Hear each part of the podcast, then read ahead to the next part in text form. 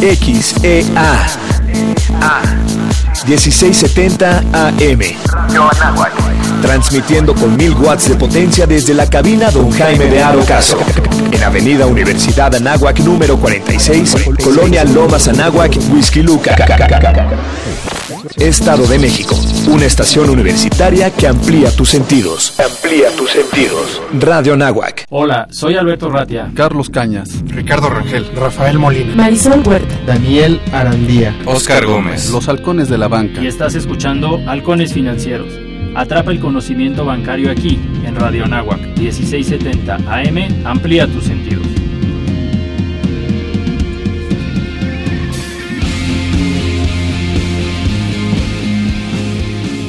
Hola, hola, ¿qué tal? ¿Cómo están? Buenos días. Nuevamente los halcones financieros emprendiendo el vuelo como un martes más. Martes preelectoral, martes pre, bueno, ya mundialista. Estamos a punto de los octavos de final y nuevamente tenemos un invitado de lujo. Eh, antes quiero presentar a mi compañero de vuelo. ¿Qué tal? ¿Cómo están amigos? Ricardo Rangel. Y pues sí, como eh, menciona Dani, tenemos una semana muy ajetreada, ¿no? El domingo ya son las elecciones, ya por fin ya sabremos ya quién, quién ganará, ¿no? Se acaba la propaganda electoral a partir de mañana, podemos descansar, una purificación social y bueno, el domingo estaremos emitiendo nuestro voto a favor del mejor líder que nos puede representar a nivel mundial. Perfecto, pues no se olviden en votar este próximo domingo. Amigos, pues este tenemos ya en línea a un invitadazo, como diría nuestro buen presidente eh, Alberto Ratia, eh, un invitadazo de lujo y a quien quiero agradecerle de manera extensiva nos haya tomado la llamada, este, pues vaya con la, la fortaleza que le ha dado Dios esta semana. Y pues te mandamos un fuerte abrazote, Alberto, y te agradecemos nuevamente que estés con nosotros. No, un placer estar con ustedes. De verdad que muchísimas gracias por la invitación y por ese abrazo. Sí, ha sido una semana difícil, pero bueno, aquí estamos y aquí seguimos. Súper, pues a darle, miren, te presento, Alberto, pues tú eres el CEO de BRICS Assets Management, ¿no? ¿Correcto? A ver, explícanos un poquito qué es eh, BRICS Assets Management. Miren, para contarles un poco, y, y- y hay que irse un poco a los antecedentes, ¿no? BRICS Asset Management es una firma que básicamente lo que promueve son inversiones patrimoniales eh, de, real estate eh, de inicio en Estados Unidos. ¿Y, ¿Y por qué en Estados Unidos? Nosotros somos una empresa que nos hemos dedicado históricamente a hacer vivienda y nos llegaban muchos inversionistas a comprar departamentos para rentar. La realidad es que rentar departamentos no puede ser peor negocio. Eh, o sea, es una inversión patrimonial, o sea, el latino y el mexicano le encanta comprar departamentos para rentar, pero el negocio de la renta es muy malo de departamentos. Es un negocio que te da buena plusvalía, pero para vivir del día a día, la renta de departamentos, es- de departamentos es malo. Entonces, comenzamos a promover inversiones eh, de inmobiliarias. La primera, una comercial, un centrito comercial en la zona de Iztapaluca, y nos dimos cuenta de ese proceso de desarrollo de esa propiedad que en México habían dos problemas. Uno, grave es la tierra, que la tierra está relativamente concentrada en pocas manos y es costosa.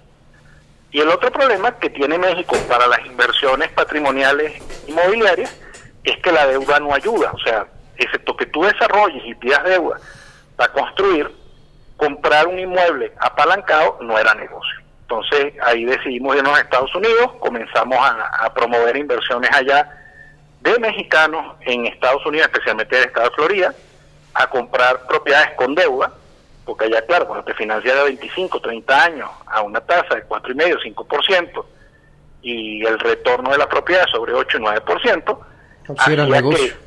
que era negocio. Entonces, si la propiedad se pagaba sola y todavía te dejaba dinero. Entonces, eso fue lo que hizo que se creara BRICS. La verdad que ha sido eh, un proceso de tres años de muchísimo trabajo, sumamente intenso. Pero la verdad que muy contentos con el resultado. La verdad que ha sido muy provechoso, la gente le ha gustado el producto. Lo vemos también como un tema de diversificación. O sea, la gente no, no solo esté concentrado en un riesgo país México, pues está concentrado en un riesgo país Estados Unidos, tienes una buena rentabilidad, tienes una cobertura natural a- al dólar, entonces hace que realmente sea eh, interesante invertir de esa forma, ¿no? Así es. Buenos días, eh, Alberto. Aquí Dani Arandía. Eh, Hola, ¿cómo estás? Muy bien, muy bien, qué gusto escucharte. Eh, actualmente, mi querido Alberto, me, nos comentas que atienden al sector eh, de mexicanos que quieren invertir en Estados Unidos, eh, concretamente en el estado de Florida, ¿es correcto? Es correcto, ese es ahorita nuestro scope y la idea es ampliarlo al estado de Texas. De acuerdo, de acuerdo. ¿Y qué otro sector eh, tiene en la mira atender BRICS? Mira, nosotros lo que estamos tratando también, que eso es un proyecto eh, que estamos trabajando, es comenzar a entrar en mercados en el mercado público aquí en México, ¿no?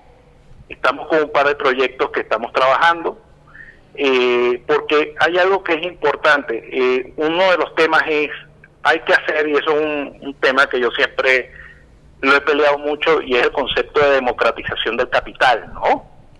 todas las personas debemos tener eh, derecho a tener acceso a todo tipo de inversiones en, en- una forma eh, igu- eh, en igualdad de condiciones, ¿no? Entonces, una cosa que hemos trabajado duro es ver cómo generar nuevos instrumentos que eh, sean full compliance por la legislación mexicana. Hemos estado viendo la posibilidad de una fibra, hemos visto la, la posibilidad también de un SPAC, de un SPAC sin salirnos de nuestra de nuestra estrategia de que viene siendo inmuebles estabilizados en Estados Unidos o inmuebles en México que generen sus ingresos en dólares. Oye Alberto, una pregunta, para que el público más o menos nos entienda, y ayer me, me estaban preguntando que, que te eh, repitiera la, la, la duda. Tú que tienes esa experiencia en los instrumentos este, de allá de Estados Unidos, los dichosos rates, ¿no? ¿Es, ¿Es parecida la figura de las fibras o qué diferencia existe entre las fibras de aquí de México y las de Estados Unidos? Y si en dado caso hay posibilidad como que de, de hacer un, un cruce de, de inversiones. Mira, la, la realidad es que si tú analizas el instrumento, eh, el instrumento es exacto. O sea, si uno analiza eh, el, contexto de la fibra en Estados Unidos, el del RIT en Estados Unidos y la fibra, es prácticamente igual que en México. Lo que hizo la autoridad fue generar un instrumento similar, ¿no? ¿Qué- ¿Cuál fue el único, es mi único, ahorita, mi único dedo en el renglón en el tema de la fibra? Uno, hay que permitir que las fibras en México puedan invertir en el exterior, porque eh, un problema grave que se genera cuando tú concentras que solo puedes invertir en México es que encareces los activos, ¿no? Porque al momento que limitas la cantidad de, de lugares, de de la- el tema geográfico, haces que el- eh, los activos sencillamente en automático se, se encarezcan porque no hay. O sea, el- las afores cada, cada quincena se sientan en mayores cojines de efectivo, ¿no? Cosa que para ellos es un problema. Entonces tienen que hacer, disponer ese capital para invertirlo, para darle retorno al ahorrador. Entonces nos encontramos con un tema que es real, que es que los activos se van encareciendo porque no, no hay. O sea, lo vemos en sencillamente en los caps de las transacciones recientes que realmente si uno ve la tasa TIE y el retorno que se están cerrando las, las, las inversiones en fibra, eh, el spread es relativamente pequeño. Entonces hay que abrir ese, eso por un lado. Y lo otro que ha sido todo un tema es que, por lo menos en el índice de la Bolsa Mexicana de Valores, las fibras no han sido incluidas. Y apenas lo estamos viendo en el, en el índice de FTSE Viva. Entonces, eso es un tema importante también porque eso también le daría mayor liquidez a, la- a- las, a- como tal a los certificados. Eso tú me dices a mí, en sí son iguales, pero ahí es donde no estamos en, pancha, en cancha pareja con los instrumentos en el exterior, ¿no? Que no tienen ese tipo de flexibilidad. E- Exacto, eh, eh, alguna vez lo comentábamos con la Asofom y era precisamente la, la persona que llevaba el riesgo, la limitante que hoy por hoy existe eh, para los portafolios de inversión, sobre todo de, de- de las FOMs, es pues básicamente legal, ¿no? A lo mejor sí estás controlando en cierta forma el riesgo, pero también estás limitando obviamente la rentabilidad que esperarías de, de- de lo invertido, ¿no, Alberto? Sí, no, y con un, y con un riesgo mayor, que es que la primera es que artificialmente, o sea, comienza a crear eh, un exceso de valor sobre los activos, ¿no? Porque al momento que los edificios, los edificios, por decirte, oficinas son finitos Claro. en el mercado, pero si la masa de, de dinero crece la masa de ahorradores y, los retornos, ¿qué es lo que ocurre? se encarecen los activos. Entonces, al, momento de que tú no tienes la válvula abierta para ir a otros mercados a poder invertir, no generas que los activos estén en un valor real. Eso todavía, ojo, no hemos llegado a un, un tema de valores irreales, pero sí estamos encareciendo, comenzando a encarecer los activos en México. Eso es una realidad. Es decir, nos estamos acabando el mercado, ¿tú crees? Sí, es que no hay. Mira, te voy a poner, te lo voy a poner de una forma sencilla. ¿Cuántos activos? O sea, Fibra 1 compró, vamos a ponerlo así, ve, el mercado inmobiliario como una red, ¿no? Sí. El filete se lo comió Fibra 1 por ponerlo eh, en el sentido de que todos los trophy assets que estaban disponibles, ellos los compraron. Luego han venido que tú ves que comienzan a, vamos a ponerlo así, la estrategia comienza a, hacerse más definida, que eso sí es algo muy bueno, que se han generado fibras especializadas, pero entonces tú dices, bueno, tengo fibra HD que busca high yield en, en, los, en los portafolios que adquiere. Fibra Educa que comienza, que sale, si Dios quiere, esta semana, eh, y ya está saliendo con una oferta especializada que básicamente es un gran sale and back de propiedades educativas. Eh, Fibra Stay que no salió por un tema de pricing, porque estaban buscando un precio muy, muy caro por esas propiedades, ¿no? Y así comenzamos a ver ese tipo de activos que se comienzan a concentrar. Entonces, ¿qué es lo que sí va a tener que venir? Que es un tema que yo veo, por lo menos en la fibra, es una cosa que nosotros vendemos mucho. Es el tema de que exista un mayor asset management en los portafolios. Y eso hay que saberlo diferenciar. Una cosa es el property management que es la operación diaria del portafolio, cobrar, eh, reparar, pagar prediales, pagar seguros. Pero la parte de asset management en México, yo considero, en mi humilde opinión, que sí falta. Hoy no vemos un asset management agresivo, a lo mejor lo vemos en, en algunas fibras eh, de origen americano, de las que están operando, que ya comienzan a, a vender activos que consideran que están más viejos o que los perfiles de riesgo comienzan a hacer eh, segregación geográfica de sus perfiles de riesgo. Pero eso hoy en día en México es casi nulo. Lo que hacemos es sencillamente, eh, lo que somos es un señor barriga sofisticado. Es, la es la realidad. O sea, compramos y cobramos renta pero no pensamos en una visión estratégica de los portafolios. para que el público nos entienda un poquito lo, que nos estás comentando, una parte es la, la operación diaria, es decir, como cualquier eh, persona tendría que darle ese mantenimiento a, su casa, a su departamento, y la otra de la administración de activos, ¿a qué, se a qué, qué podría entender el público? Es lo que es el asset management, como cuando tú tienes un portafolio de acciones, okay. que tú rebalanceas por decirte las acciones que tú tienes. Te dices, mira, voy a vender en las acciones que tengo a lo mejor en Telesite, voy a vender del 2.5% de mi portafolio, lo voy a llevar a 2.2 como el value at risk. Okay. Y entonces tú tienes en real estate, el, el truco son dos cosas. Uno es palanca. ¿Cómo administras el apalancamiento? Porque si el negocio lo hace full capital, no es negocio. Okay. E, eso, es, eso es una clave. Entonces tienes que administrar tu endeudamiento. Lo segundo que tienes que administrar es tu concentración de riesgo de lo que vienen siendo tus inquilinos.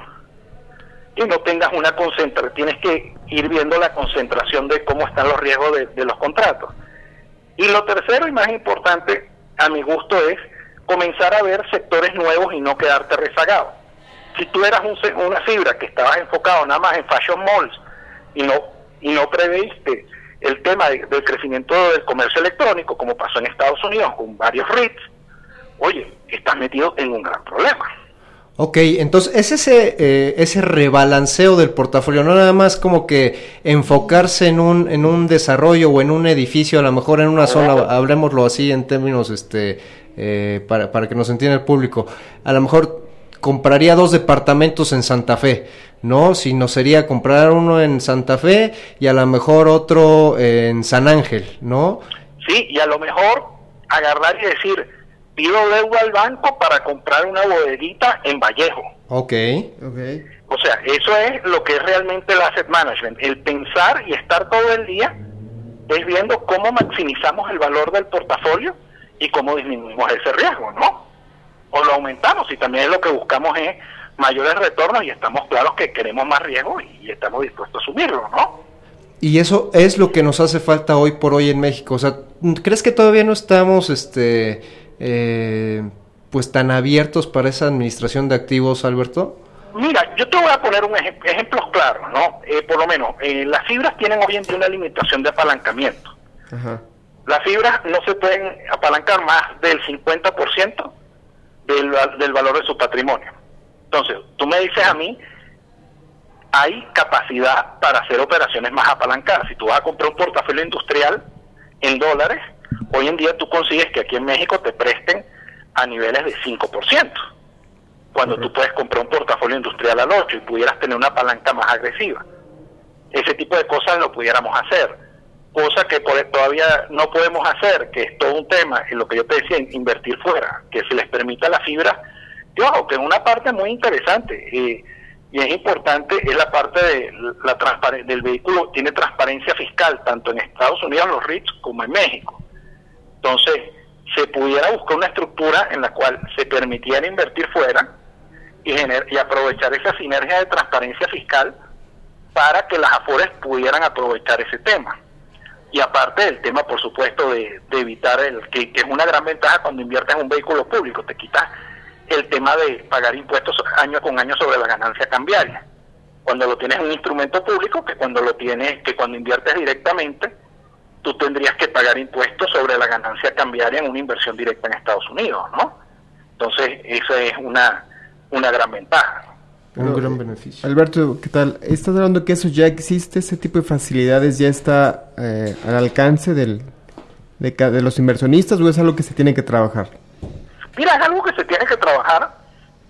Eh, básicamente lo que se necesita, uno, eh, necesita un cambio dentro de lo que es la posibilidad de invertir de la fibra, ¿no? Claro. Eso es un cambio regulatorio que sería bastante sencillo. Por otro lado, una cosa que tiene que venir y yo espero que, que llegue pronto es que comiencen a salir instrumentos en México que inviertan en Estados Unidos. Albert, vamos, vamos a corte y regresamos sobre todo para que nos, nos puntualices qué, qué, qué verías en, en, un futuro de, de, este mercado de las fibras, ¿vale? Va, con mucho gusto. Pues nos vamos a un corte, estamos escuchando Halcones Financieros 1670 AM. Facebook Halcones Financieros, Twitter Halcones Fin. Este es su programa en vivo y en directo. El tiempo es oro. Regresaremos con más conocimiento bancario aquí en tu programa Halcones Financieros. Los contenidos que a continuación se transmiten corresponden a tiempos oficiales y no son responsabilidad de la Universidad Anáhuac ni de esta estación. En este periodo electoral, la Fiscalía General de Justicia del Estado de México, a través de la Fiscalía Especializada en Materia de Delitos Electorales, te brinda atención en caso de ser testigo o víctima de un delito electoral. Ofrecerte dinero a cambio de tu voto, recoger tu credencial para votar, condicionar tu voto mediante cualquier presión o amenaza, son solo algunos de ellos. Infórmate. Cualquier anomalía, repórtala al 01800 7028 770 en nuestras redes sociales o en la aplicación móvil FGJ Domex, disponible de manera gratuita. Siempre recordamos esos momentos importantes. Tu primera salida, tu primer contacto, esa primera mirada, su primer detalle, tu primer beso. Estos son momentos que marcan nuestras vidas. Y este año estamos por vivir una gran primera vez. Nuestro primer voto el primero de julio. Hagamos que esta primera vez sea memorable. Infórmate. Elige y decide. Porque mi país me importa. Yo voto libre. INE. Los candidatos y candidatas de Morena trabajarán con honestidad y compromiso con México. Con ellos tendremos un Estado de derecho y democrático. Habrá empleo y educación gratuita y de calidad en todos los niveles. Se rescatará el campo, se promoverá el desarrollo económico, se aumentará la pensión de adultos mayores y se combatirá la inseguridad. Juntos haremos historia. Morena, la esperanza de México.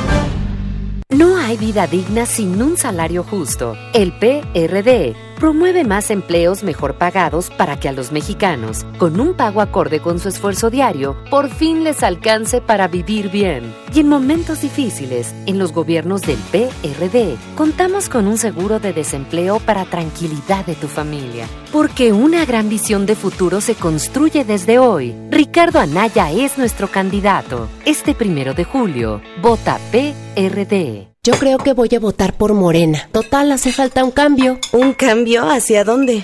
2019. El peso se desploma. Se pierden 300 mil empleos. Desabasto en supermercados. Es que ya no alcanza para más, señor. Lo lamento, Jiménez. Esta es tu liquidación. Claro, tienes razón, cualquier candidato es un cambio. Lo que hay que pensar es quién cambia para bien y quién cambia para mal. Pensándolo bien, voy con MID. Vota por MID, candidato por la coalición Todos por México, PRI. El orgullo del PRI está en todo México.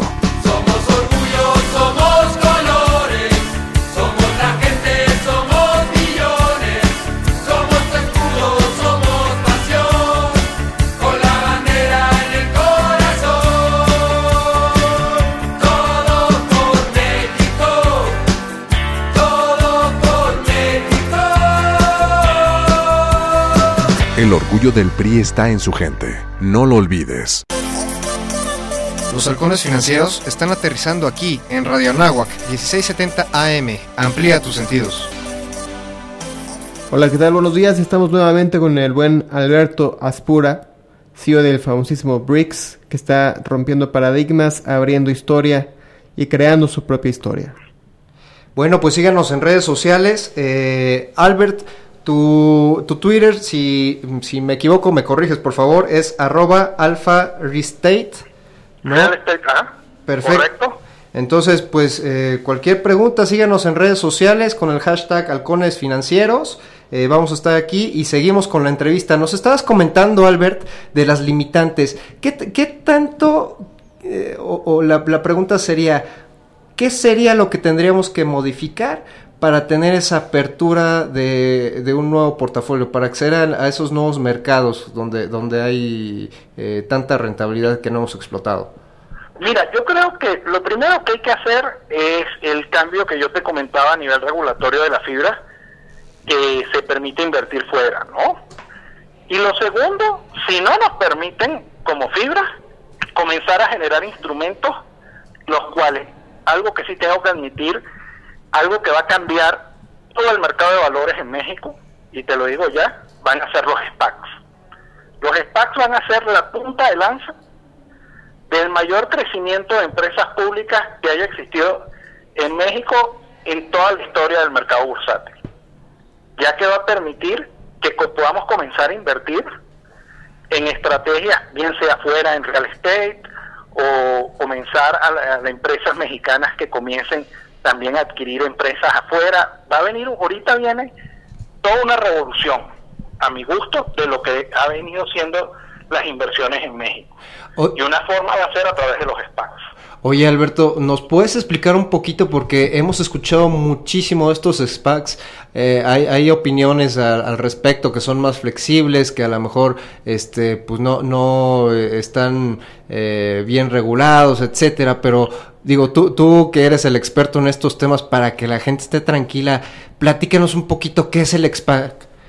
Mira, el SPAC no es otra cosa que una compañía que tú lo que haces la creas en cero, o sea, tú vas al registro de comercio y dices que te hagan una compañía que no tiene nada, que no tiene ni historial.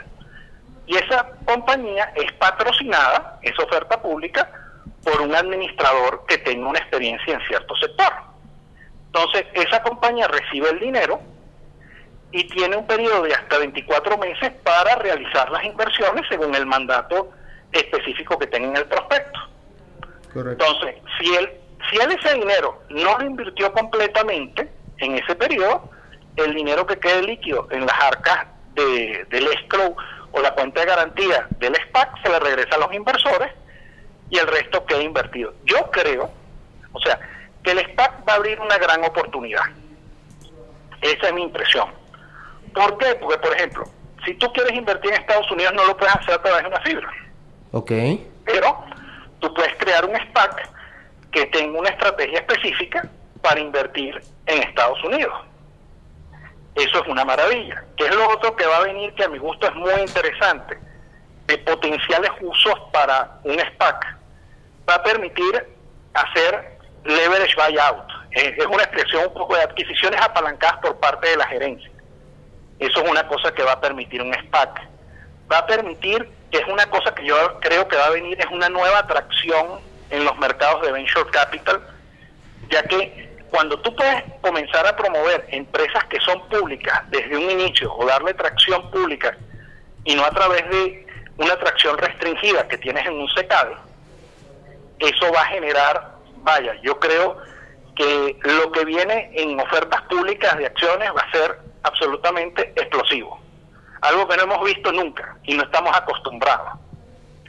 Yo no sé si ustedes han visto mis tweets donde yo agarro y, y, exhorto a los banqueros de inversión a que salgan a la calle, que sean más proactivos, que busquen otro tipo, tipo de transacciones. Sí, definitivamente. Sí, sí, el sí. SPAC nos va a permitir todo eso. O sea, lo que viene ahorita, o sea, si lo sabemos aprovechar y los banqueros entienden el filo que se puede sacar de ahí, es un potencial absolutamente, te lo llamaría, ilimitado. So, sobre todo más o menos para que, y, y, corrígeme por favor Albert, para que nos entienda el público. Tú vas a tener ese dinamismo, estamos hablando de un periodo de 24 meses, tanto vas a tener la certeza tú como inversionista de que, eh, pues vaya, yo, yo, podría decir, bueno, pues es que es una nueva empresa, sí, pero va a estar eh, avalada, si lo queremos ver, por alguien que ya está especializado en cierto sector, en cierta, claro. en cierta disciplina, ¿no? La otra claro. es la parte del dinamismo, digo, no, no sé, eh, y, y, por favor, guíanos un poquito en este tema, las construcciones ahí en Estados Unidos son más ágiles que aquí en México, ¿no? Por supuesto, lo, lo, lo que viene del lado del SPAC y hay que verlo así, para diferenciarlo un poco. Lo primero que es más importante es, el SPAC va a traer varias cosas. Uno es administradores especializados en sectores específicos. Okay. Ya tú lo ves, por ejemplo, Vista Oil and Gas, que, era un, que es un equipo muy bueno, que es la gente de Riverstone, armaron su SPAC para invertir y están, y están invirtiendo en América Latina y levantaron el capital en México. Eso es una cosa muy importante. Eso significa que un administrador de primer nivel internacional pide en nosotros el potencial de mercado para levantar capital y listar su vehículo y salir a invertir fuera. Eso nos pone ya en otro nivel de juego. O sea, yo estoy convencido que ahorita vienen dos cosas. Uno, los SPACs y la otra, la salida de Viva, que también yo creo que México y con la ley FinTech nos vamos a convertir en el hub del capital de Latinoamérica, sin duda alguna. O sea, México está, ya está ahorita con toda la regulación nueva que tenemos, con dos bolsas, teniendo todos los bancos importantes internacionales que tenemos, tenemos la mesa servida para ser el gran hub del capital de este continente, sin duda. Ya, o sea, ya, tenemos las bases, ya la, la, estructura ya la tenemos, las cimentaciones ya las tenemos, ¿no? Absolutamente. Ahora, nada, nada más falta que nos quitemos ese estigma de, de, estar dependiendo de un sector y de, ahora sí que de arriesgarnos, ¿no? No, mira, más allá de arriesgarnos, yo lo que creo que hay que exhortar es, necesitamos banqueros de inversión creativos, necesitamos banca de inversión proactiva, necesitamos casas de bolsa que promuevan más el mercado que se, porque un, problema que tenemos gravísimo, no tenemos base de inversores. O sea, tenemos la mesa servida en cuanto a instrumentos. Ahí la tenemos la cimentación hecha. Donde estamos complicados ahorita es que nuestra cantidad de inversores es mínima. O sea, cuando tú dices que México es un país de 130 millones de personas y tenemos casi 300 mil cuentas de inversión, es nada, una, una cuenta de inversión por cada 430 habitantes. No, no, no es nada. No es nada nosotros tenemos ahorita que apostarle y, yo invito en eso a los reguladores a que vaya, trabajemos todos juntos. Yo te puedo decir algo que a mí me, me sorprendió y, y, gratamente. Cuando se generó la ley FinTech, la ley FinTech fue, a mi gusto, de las mejores cosas que le ha pasado a México, porque pudo converger el Estado como regulador, la iniciativa privada, en una forma y, y, y, la parte de también de lo que es eh, los poderes públicos a nivel legislativo, que todo el mundo trabajó en congruencia, todo el mundo trabajó de la mano y pudimos ver el, el resultado en un tiempo muy rápido y de una forma muy eficiente. Entonces, eso que mismo que lo hicimos para la ley FinTech, lo tenemos que llevar ahora es a las prácticas de venta, para que sea más sencillo abrir una cuenta de corretaje para cualquier persona, que todos podamos prácticamente invertir desde nuestro celular. Hoy en día la tecnología está disponible. Que la gente pueda también decir, oye, yo quiero comprar unas acciones, no sé, de Fibra 1, de cualquier compañía, agarré, fui y, compré en mi celular, fui a un Oxxo, pagué mis 5 mil pesos de las acciones que quería comprar o los 500 pesos y agarré y las tuve. Tenemos que llegar a eso. Necesitamos profundidad en el mercado, necesitamos más inversionistas. Es- realmente ya la mesa está servida. Ahorita lo que tenemos es que trabajar en lograr que todos esos mecanismos, tanto del lado de los emisores, que se pongan los banqueros las pilas en generar nuevos instrumentos, y del lado de la autoridad, que comiencen a, y la palabra, y esto es bien importante, no es relajar, es generar mecanismos eficientes para poder aperturar las cuentas. O sea, les voy a contar una experiencia personal. Yo abrí una cuenta en eTrade hace tres semanas. En 10 minutos ya yo tenía la cuenta abierta, me habían debitado el dinero de la cuenta y ya estaba invirtiendo. En 10 minutos. En 10 minutos. Ok. Wow. En- sí. En México quería abrir una cuenta por un tema, bueno, llevo tres semanas y apenas me están dando el PIN, ¿no? No, no, no, bueno, o sea, y, y recordemos aquí que el, el mercado es muy celoso y si, si no actuamos de forma inmediata, a veces las oportunidades se van, ¿no? Y eso, eso sí no lo, no lo perdona, absolutamente, ¿no? Y algo que te puedo decir que yo sí de- de- he tenido cierta interacción con, con la autoridad y te puedo decir, tenemos en, en los reguladores tenemos unos técnicos maravillosos, gente súper capacitada. Entonces, si nosotros también los ayudamos y le damos la mano a que ellos vayan, darles ideas, cosas que puedan mejorar, estoy seguro que, que, que están en más súper, están súper interesados y súper pro, pro mercado. Lo que es que, claro, siempre hemos partido de, de la famosa tesis que hay que proteger a los inversionistas. Estamos protegiendo a 300.000 personas que mal que bien tienen educación financiera. Lo que es que tenemos también que profundizar en ella. Esa es otra parte, ¿no?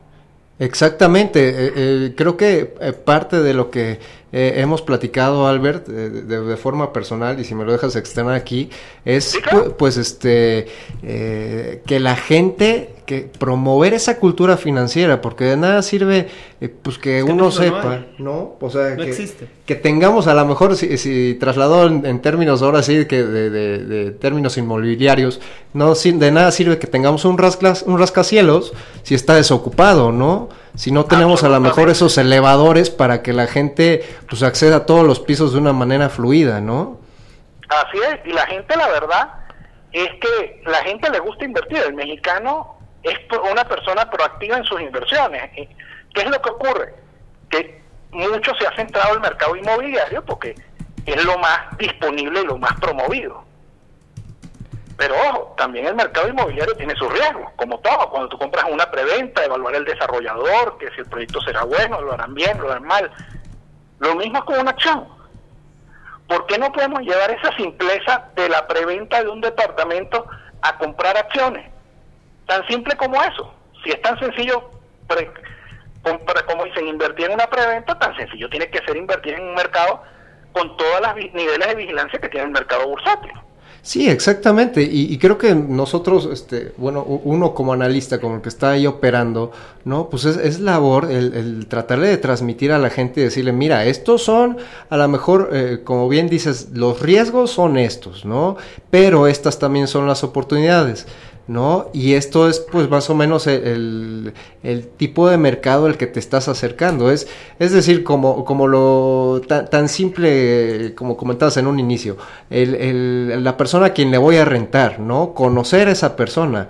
O sea, si no conozco a esa persona y meto a, a- cualquier eh, tipo, pues vaya, me voy a dar una sorpresa en, en algún futuro cuando, cuando esté cobrando la renta de, de ese inmueble, ¿no? No, y la, y la otra realidad es que hoy en día eh, la cantidad de acciones listadas son relativamente limitadas en el mercado local. Y ojo, tenemos el SIC, que permite invertir en acciones en el extranjero, que a mi gusto no ha sido lo suficientemente bien explotado, ¿no? En el sentido de promoción. O sea, hoy en día tú puedes comprar una acción de Facebook desde tu cuenta de tu casa de bolsa, sin ningún problema. Sí, es, es correcto. Para que, para que nos escuche el, el público, el que es el sistema de cotizaciones internacional.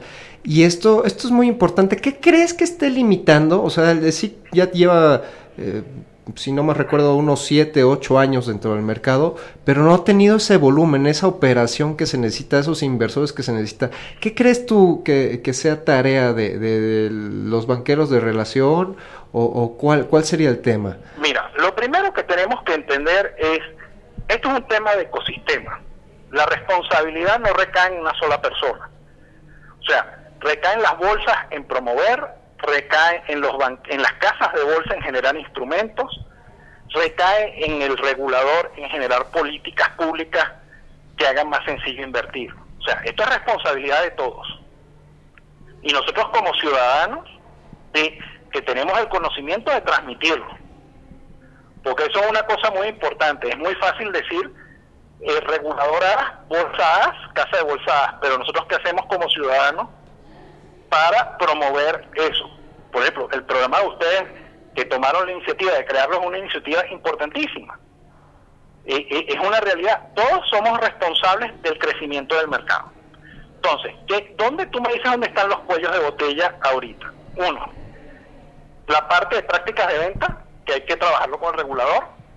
Después, las casas de bolsa comenzar a generar productos, instrumentos que, que sean más a inversiones, a inversionistas más pequeños.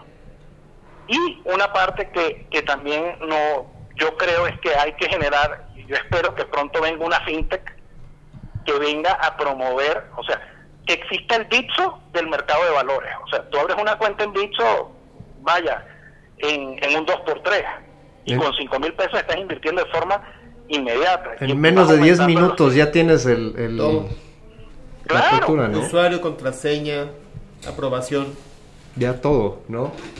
Sí, la verdad, mira, si hay algo que yo te puedo decir que yo creo que ha sido positivo, fue la llegada de Bitso, porque Bitso y, y el tema de las cryptocurrency, lo que hizo fue generar en el consciente colectivo que es muy sencillo invertir, en el sentido de abrir una cuenta, de que existe una posibilidad de abrir una cuenta de inversión y que la gente comience a tomar riesgo.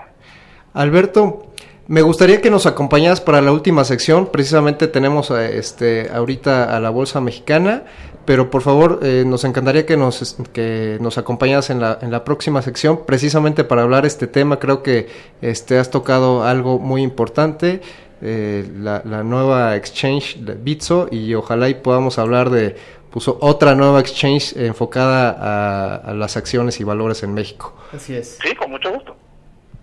Muchas gracias. Estamos en Halcones Financieros 1670 AM, Halcones Fin en Twitter, Halcones Financieros en Facebook. Síganos a través de redes sociales.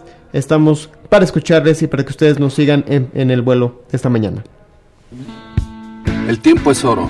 Regresaremos con más conocimiento bancario aquí en tu programa Halcones Financieros. Los Juegos Olímpicos se iniciaron como parte de un tributo al dios Zeus en la antigua Grecia, teniendo como sede la ciudad de Olimpia. Según diferentes leyendas, fue Heracles quien construyó un estadio olímpico en honor a su padre Zeus y denominó como Juegos Olímpicos a una serie de eventos deportivos que se llevaban a cabo como tributo a su padre. Asimismo, estableció la costumbre de celebrarlos cada cuatro años. Los Juegos Olímpicos tenían una importancia fundamental, y es que cuando las ciudades griegas entraban en guerra y llegaba el tiempo de los Juegos Olímpicos, la guerra se suspendía para dar paso a los Juegos por su profundo valor religioso y cultural. En Radio Náhuac nos interesa tu seguridad. Por eso traemos para ti consejos y recomendaciones en caso de asaltos. No te resistas al asalto ni trates de luchar. Recuerda bien las características de los asaltantes. Una vez terminado el episodio, acude al Ministerio Público a levantar el acta correspondiente. Ten siempre presente que tu vida es lo más importante. Para Radio Náhuac, Rubén Córdoba. La Dirección de Pastoral Universitaria, Centro Misión, ofrece un servicio educativo extraescolar enfocado a la formación integral humana y espiritual a la comunidad anáhuac. a través de las jornadas de reflexión y retiros, apostolados a favor de niños y pobres y misiones. Para mayor información, comunícate con Santiago Cheteca Madero al teléfono 56270210, extensión 8613. O visita nuestro sitio en internet www.anahuac.mx diagonal pastoral. Universidad Anáhuac, formando líderes de acción positiva. Los tutores de la Anáhuac te guiarán en tu carrera para que tomes las mejores decisiones. Déjate guiar por ellos. Busca a tu tutor o tutora. Deja que te acompañen. Informes. Licenciada Mercedes de la Torre, 56270210, extensión 8503. Conocer nuestra misión es fortalecer nuestra identidad. Por ello, te invitamos a cursar el Diplomado en Misión e Identidad Anáhuac. Será una experiencia única que te permitirá participar de una mejor manera en la formación de grandes líderes y mejores personas. Diplomado en Misión e Identidad Anáhuac. Universidad Anáhuac, formando líderes de acción positiva. El Instituto de Salud Pública Anáhuac te recomienda ¿Sabías que dos cigarrillos al día roban media hora de vida? 20 minutos de ejercicio dan una hora más. Cuida tu salud. ISPA, Instituto de Salud Pública Anáhuac.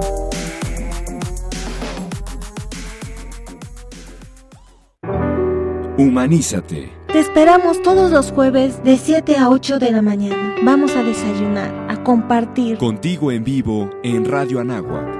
1670 AM. Humanízate. Humanízate.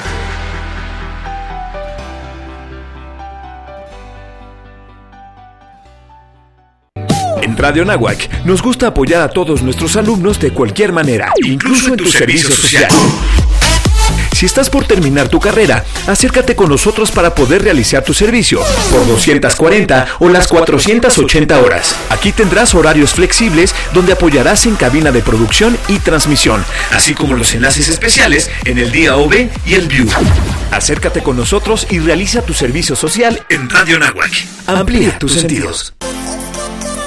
Los halcones financieros están aterrizando aquí en Radio Anáhuac 1670 AM. Amplía tus sentidos. Hola, hola, ¿qué tal? Buenos días. Estamos nuevamente en el vuelo de los halcones financieros, 1670 AM, halcones fin, halcones financieros. Y tenemos en estos momentos a Alberto Maya. Él es el subdirector de Relación con Medios de la Bolsa Mexicana de Valores. Alberto, ¿cómo estás? ¿Qué tal, Ricardo? Buenos días, Daniel. Gusto en saludarlos. ¿Qué tal? ¿Cómo les va por allá? Muy bien, gracias a Dios. Aquí, este, pues, ¿qué nos tienes para este jueves de bolsa? Claro, mira, pues este jueves de bolsa 28 de junio, a partir de las 6 de la tarde, previo registro a través de nuestras cuentas de redes sociales, en Twitter, arroba BMB Mercados, y en Facebook, eh, Bolsa Mexicana Valores, vamos a, tocar, a perdón, a tomar a tocar un tema muy importante que ha venido creciendo el interés por parte de los mercados y del público en general, que son precisamente las finanzas sustentables y el mercado de carbono. Entonces, este es un tema muy importante que actualmente en México pues somos muy muy apenas estamos en pañales en estos temas y para ello vamos a platicar con Eduardo Piquero, que es el director de México CO2 que es la plataforma mexicana de carbono. Como recordarán, eh, México CO2 es justamente la plataforma que es una subsidiaria por parte de CIF ICAP y que a su vez forma parte del Grupo Bolsa Mexicana de Valores. Eduardo Piquero pues tiene más de 10 años de experiencia en tema de mercados ambientales en todo el mundo y México, particularmente la Bolsa Mexicana de Valores, es pionera en la región de las bolsas de América Latina con los temas precisamente de finanzas sustentables y mercado de carbono. Justamente este año estamos en un ejercicio de mercado de carbono, pues para con el objetivo de que las empresas y los gobiernos puedan compensar sus emisiones de CO2 que liberan a la atmósfera mediante diferentes mecanismos de compensación. Entonces, justamente vamos a hablar sobre este tema finanzas sustentables y mercado de carbono, de cómo nosotros podemos ayudar en esta mitigación del calentamiento global y sobre todo con instrumentos muy en particular como pueden ser los bonos de carbono, las finanzas sustentables muy muy muy específico, pero además pues tenemos los bonos verdes, los bonos sociables y los bonos sustentables y como parte de la oferta que tiene la bolsa pues tenemos un el IPC sustentable. Entonces, este jueves 28 de junio, a partir de 6 de la tarde, pues vamos a platicar justamente con los universitarios aquí en la Bolsa Mexicana de Valores acerca de finanzas sustentables y mercado de carbono. Oye, perfecto, pues ya saben amigos que nos están escuchando, eh, pues si les interesa saber y sobre todo yo creo que sintetizando la forma en que las finanzas eh, generan un valor dentro de nuestro planeta, pues no se olviden de, asistir a la conferencia este jueves de bolsa con nuestros amigos de la Bolsa Mexicana de Valores. Creo que eh, es, es una forma tan transparente de decir que eh, nosotros que estamos aquí en la, en la parte financiera estamos generando valor al planeta, ¿no? ¿Es, es correcto, Albert? Efectivamente, así es, Ricardo. Eh, ¿Cómo qué es lo que estamos nosotros contribuyendo desde la parte de los mercados de valores, que a veces podría sonar un poquito lejano el tema sustentable, pero la realidad es que actualmente todos los, los asset management están buscando justamente inversiones que permanezcan a lo largo del tiempo y un elemento muy importante es justamente el tema sustentable, es decir, que tanto somos amigables con el ambiente, pero no solamente que se trate de ir a plantar árboles, ¿no? a, a, reforestar, sino cómo nos relacionamos con nuestro, en, nuestro entorno y con nuestras diferentes comunidades. Eso es parte clave de la sustentabilidad, ¿no? Además de nuestra relación con, con accionistas, con inversionistas y con el público en general. Perfecto, Albert. Oye, y nada más rapidísimo, ahorita vas a anunciar una, una nueva fibra, ¿no? De, a las 9.30 tienes con bombo y platillo. Platícanos Pues rapidísimo, ¿no? Exactamente, Ricardo. Esta, esta emisión fue pa- la semana pasada, el 21 de junio. Llegó, es la, tres- la fibra número 13 que llega al mercado, que se llama Fibra Upside México, que está enfocada básicamente al desarrollo inmobiliario en, en nuestro país, con un tema muy en particular que es el coworking, pero enfocado al sector industrial. Entonces, la primera fibra que va enfocada al tema de desarrollo de coworking para el sector industrial y justamente eh, la semana pasada colocó 555 millones de pesos y el día de hoy vamos a tener la celebración, vamos a tener el campanazo o el timbrazo con el parte del cuerpo directivo de Fibra Upside México, pues para celebrar justamente la llegada de una nueva fibra al mercado. Perfecto, pues es importantísimo y, lo quise sacar a colación porque yo creo que se complementa, porque va también enfocado en este tema de coworking que ha desarrollado muchísimas este, eh, pequeñas empresas, pymes, ¿no? Y que pues próximamente pues las podremos ver allá en bolsa, ¿no? Ojalá en algún futuro, ¿no? Exactamente, sí, Ricardo. Y esta fibra muy en particular justamente atiende, atiende a las pymes, pero para el tema de servicio de coworking. Entonces va muy de la mano con el tema sustentable, el tema de las pequeñas y medianas empresas y un tema de coworking, ¿no? Perfecto, Alberto. Pues muchísimas gracias, amigos. Ya saben, inscríbanse, ah, todavía hay lugares. eh, jueves de bolsa, eh, vamos a tener mucha sustentabilidad y mucho valor. Muchísimas gracias, Alberto. Muchas gracias, Ricardo y Daniel. Gusto en saludarlos. por Un el abrazo. Un abrazo. Hasta luego, Alberto. Bueno, amigos, pues regresa- regresamos con nuestro amigo Alberto. Este, para platicar un poquito del tema, sobre todo que nos quedamos eh, hablando de las inversiones. Alberto, estábamos platicando de, que nos hace falta esa cultura. Ahorita eh, que acabamos de platicar con, con la Bolsa Mexicana de Valores, vamos a tener una nueva bolsa, ¿no? Y yo creo que lejos de que estemos generando este polémicas y demás y que si el mercado, creo que es una oportunidad muy rica, muy rica para que fomentemos esa cultura de inversión. ¿Es correcto, Albert? Totalmente, mira, eh, hay algo que, que lo tenemos que ver así. La- y, y lo digo esto como la mayor crítica constructiva. La bolsa estuvo con un monopolio muchísimos años, ¿no? Y eso genera comodidad y confort cuando tú tienes una posición monopólica. ¿Por qué? Te sientas en tu comodidad. Al momento que tienes un competidor, te pones las pilas en generar, en ser mejor. Eso es bueno. O sea, yo creo que vienen momentos fabulosos para en todos los sentidos y lejos de, como dices tú, de generar polémica, yo siento que es hora que ambos mercados, IVA y Bolsa Mexicana de Valores, María, Santiago, Oriol, se sienten y vean cómo vamos a hacer un mercado más grande, más fuerte, más poderoso. ¿Cómo vamos a hacer ese hub de capital en Latinoamérica? En vez de ponernos a, a ver que si, que si el mercado no es suficiente, que si no es momento, estamos ahorita realmente en un momento único. Más bien, más bien nuestra labor es, o sea, el mercado ahí está, esa eh, inte- integración de las dos bolsas, o sea, eh, eh, yo como hem- hemos dicho a lo largo del programa es nuestra labor que la gente se interese. Ha- Hay apetito para las dos bolsas, ¿estamos de acuerdo? Claro, no, y van a tener chamba las dos, o sea, eso no es el problema. Lo que tenemos que ver, tú me dices a mí, que hay que trabajar, que es una cosa yo creo que es puntual y es este tema de promoción de las bolsas, por ejemplo, en buscar transacciones más pequeñas, que ha venido ocurriendo, que eso no es problema de las bolsas, es problema de los banqueros de inversión. Los banqueros de inversión siempre fueron por megatransacciones. Si tú no le llevas una transacción de más de 100 millones de dólares, y te tomaban el teléfono. Sí. Ahora hay que ir a transacciones más chicas, o sea, el small cap y el mid cap, que es algo que no se ha venido desarrollando de una forma fuerte. El gran aquí, gran promotor del mid cap, hay que decirlo con todas sus letras, Arturo Zaval de Nexus Capital, que ha comenzado a generar emisiones de empresas medianas y chicas. Eso es muy bueno. O sea, tenemos que comenzar a promover una cultura de realmente bursatilización de empresas. La otra cosa que ocurre en México, y eso te lo digo, y no sé si lo sabían, es los banqueros de inversión no cobran bien. Ok. Sus comisiones realmente están castigadas si uno lo, lo compara con, con las transacciones en los mercados internacionales. México es una plaza económica para invertir. Para, perdón, para emitir, porque el banquero de inversión, su, su fee, tú me dices a mí, no está en un nivel eh, Justo. justo. Le paga a mi gusto poco por, por la chamba que hace. Sí, por, Entonces, eso, es, eso quita el incentivo a que vaya a transacciones más chicas, ¿no?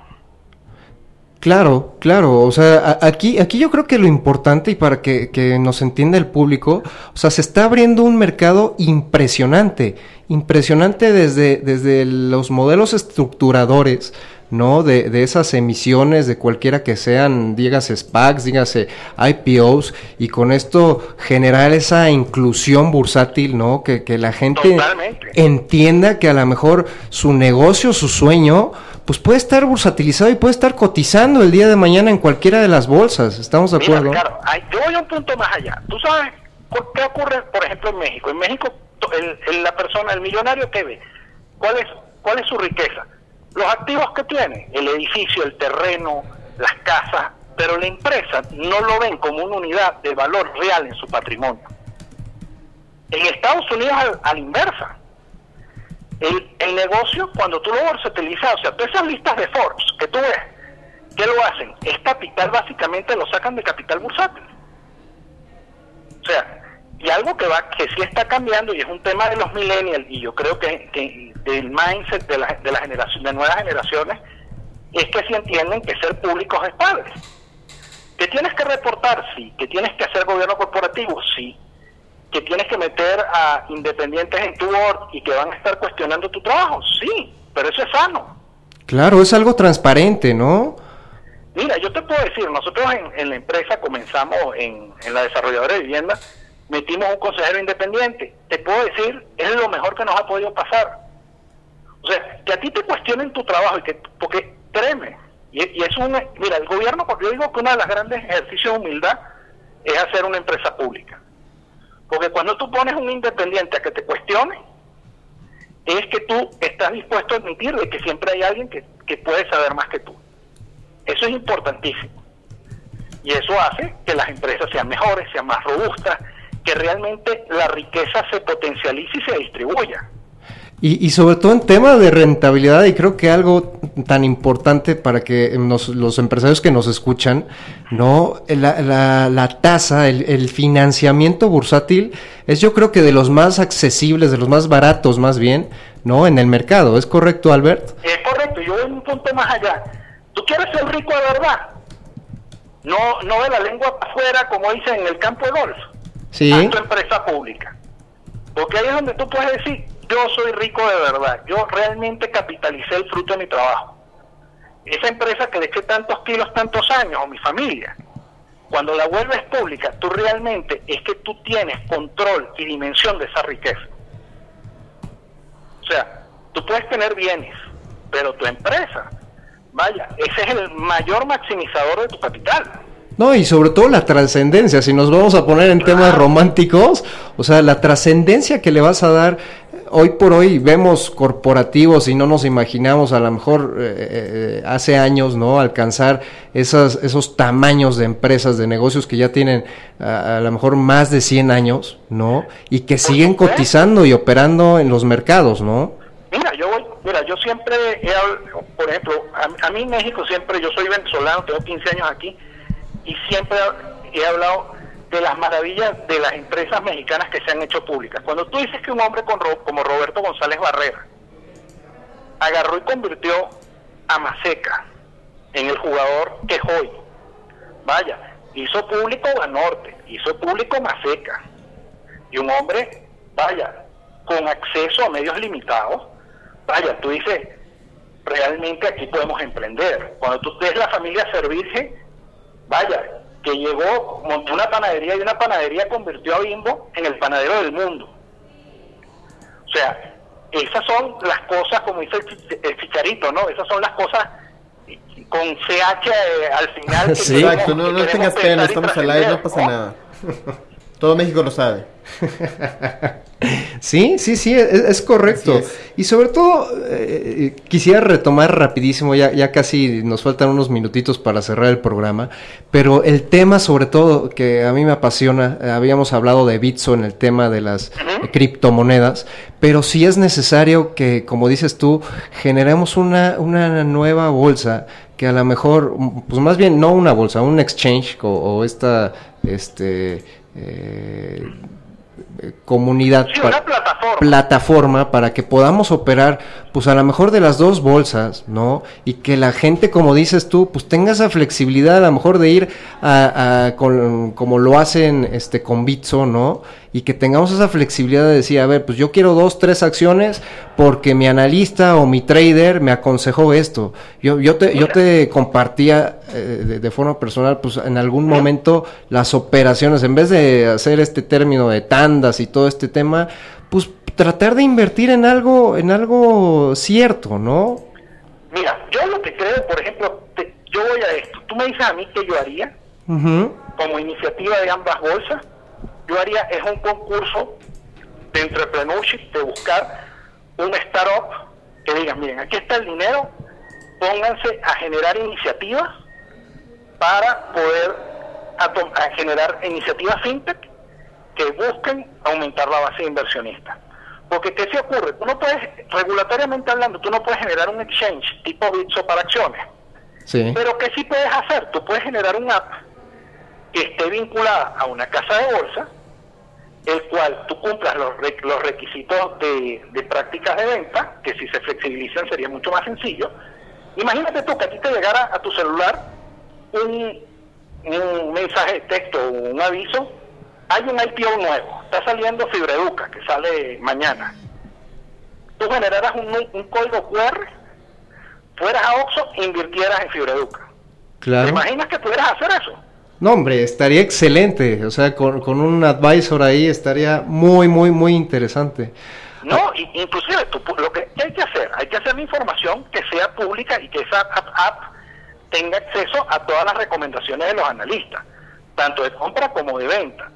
¿Qué es lo otro que hay que hacer? Por ejemplo, una cosa que yo creo que sería bueno, generar por lo menos una- un tipo de producto de crédito que la gente pudiera ir, en vez de una tanda, que tú pudieras ir pagando tus acciones en el tiempo. O sea, tú dices, quiero comprar el, eh, el equivalente al IPC, 100 mil pesos y tengo 20 mil. Tú pongas 20 mil y sencillamente se van acumulando los intereses, el portafolio está como respaldo y tú cada quincena vas pagando tus acciones. A llegar un Exactamente. punto que va a quedar pagada. Y históricamente el, el índice siempre ha rendido más y ha sido la, la tasa de retorno más alta que, que los intereses a tasa activa. Entonces yo creo que es comenzar a generar instrumentos, comenzar a generar políticas públicas que permitan realmente esa inclusión bursátil ocurra y esa dem- democratización del capital llegue. E- es E-. Esa inclusión bursátil que buscamos todos, Albert. Albert, se nos terminó el tiempo. Te agradezco de verdad muchísimo. Ojalá y podamos repetir esta, esta entrevista. Eh, ya, ya habrá oportunidad en algún futuro. Te agradezco muchísimamente. Te mandamos un fuerte abrazo de parte de todos los halcones financieros y, y seguimos en contacto. Dani. Muchas gracias, Albert. Estamos en redes sociales, Halcones Financieros en Facebook, Halcones Fin en Twitter. 1670 AM para que todos los martes emprendamos el vuelo juntos. Albert, tu- tus Ah. redes sociales, por favor. Sí, miren, eh, Alfa, en Twitter, Alfa Real Estate, por favor, síganme Alfa con PH, Alfa Real Estate, o en Facebook, Alberto Aspuro Alara. Ahí también pueden seguirme. Perfecto, Alberto. Muchísimas gracias. Ah, gracias a ustedes por la invitación. Muchas gracias, Alberto. Nos vemos la siguiente semana. Nos escuchamos la siguiente semana. El vuelo terminó por hoy. Halcones Financieros es una producción de la Asociación de Egresados de la Maestría Internacional en Banca y Mercados Financieros. Atrapa el conocimiento bancario aquí, en Radio Anáhuac, 1670 AM. Amplía tus sentidos.